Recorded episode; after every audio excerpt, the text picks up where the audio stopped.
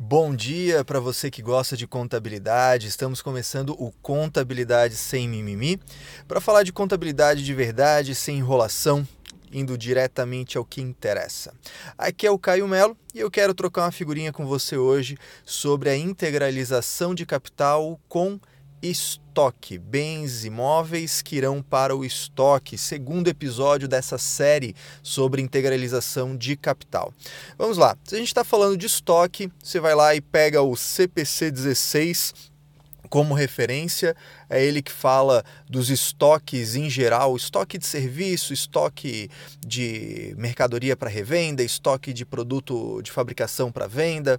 Claro que se a gente está falando de imóvel, a gente também vai levar em consideração o OCPC 01, né, ou melhor, a OCPC 01, já que o O é de orientação, mas enfim, isso é outra conversa. O que, que a gente vai tomar como referência aqui? Estoque, de acordo com o CPC 16, é aquilo que é, é, destinado para venda no curso normal dos negócios. Eu adoro essa expressão, no curso normal dos negócios. Por que isso é importante? Porque só é estoque se você está adquirindo isso para vender e vender essa coisa é sua atividade, é habitual, ou seja, é, traduzindo para a linguagem burocrática brasileira, é aquilo que está no seu objeto social e que você tem CNAE de acordo com sua inscrição no CNPJ. Ah, Caio, mas é normal eu fazer isso, mas não está no meu objeto. Pois é, aí você cria um risco fiscal de ter que discutir se isso é da atividade ou não. Se você quiser é, relembrar comigo, lá no episódio 5, se não me engano, sobre classificação de imóveis, eu falei sobre um acórdão do CARF em que uma incorporadora havia classificado um terreno como estoque, mas fiscalmente isso foi desconsiderado porque ela não tinha atividade de compra e venda e ela pegou aquele terreno ao invés de realizar a incorporação, ela simplesmente revendeu. Então a gente tem que ficar ligado nisso, né? Porque Adquirir para revenda é diferente de adquirir para incorporar e vender, adquirir para lotear e vender.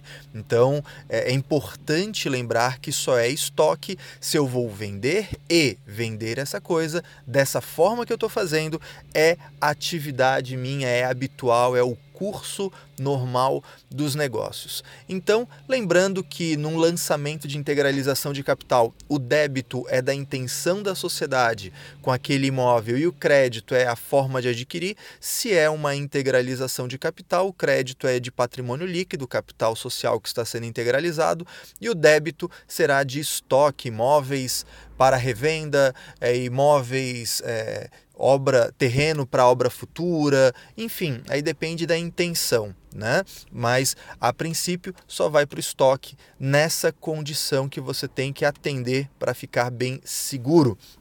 Caio, eu tenho um imóvel que eu vou vender, mas está difícil de vender porque o mercado não está muito aquecido e eu vou eventualmente alugar. Pois é, isso não está escrito em lugar nenhum e aí é uma dica que eu dou para você, dica do Caio sobre essa situação.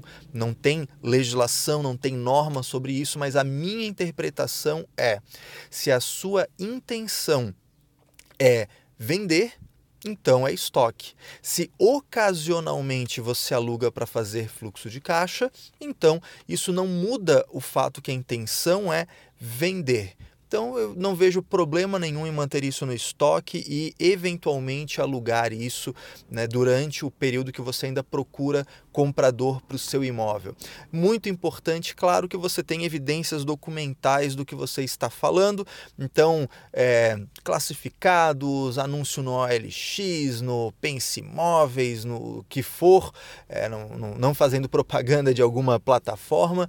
E além disso, claro, né, você é, demonstrar no instrumento de locação a intenção de vender, eventualmente uma preferência do locatário em adquirir em igualdade de condições, né, para que você tenha evidências suficientes para afirmar que a intenção de fato é vender. Tá ok? Isso é muito importante para que você se resguarde não só perante aí uma auditoria, uma fiscalização do CRC, mas também do ponto de vista tributário. Tá ok?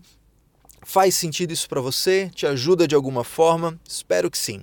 E aí, se você está gostando disso, deixa aí o seu curtir, o seu review, o seu comentário, compartilhe com os amigos da contabilidade para que a gente juntos eleve o padrão do nosso serviço contábil.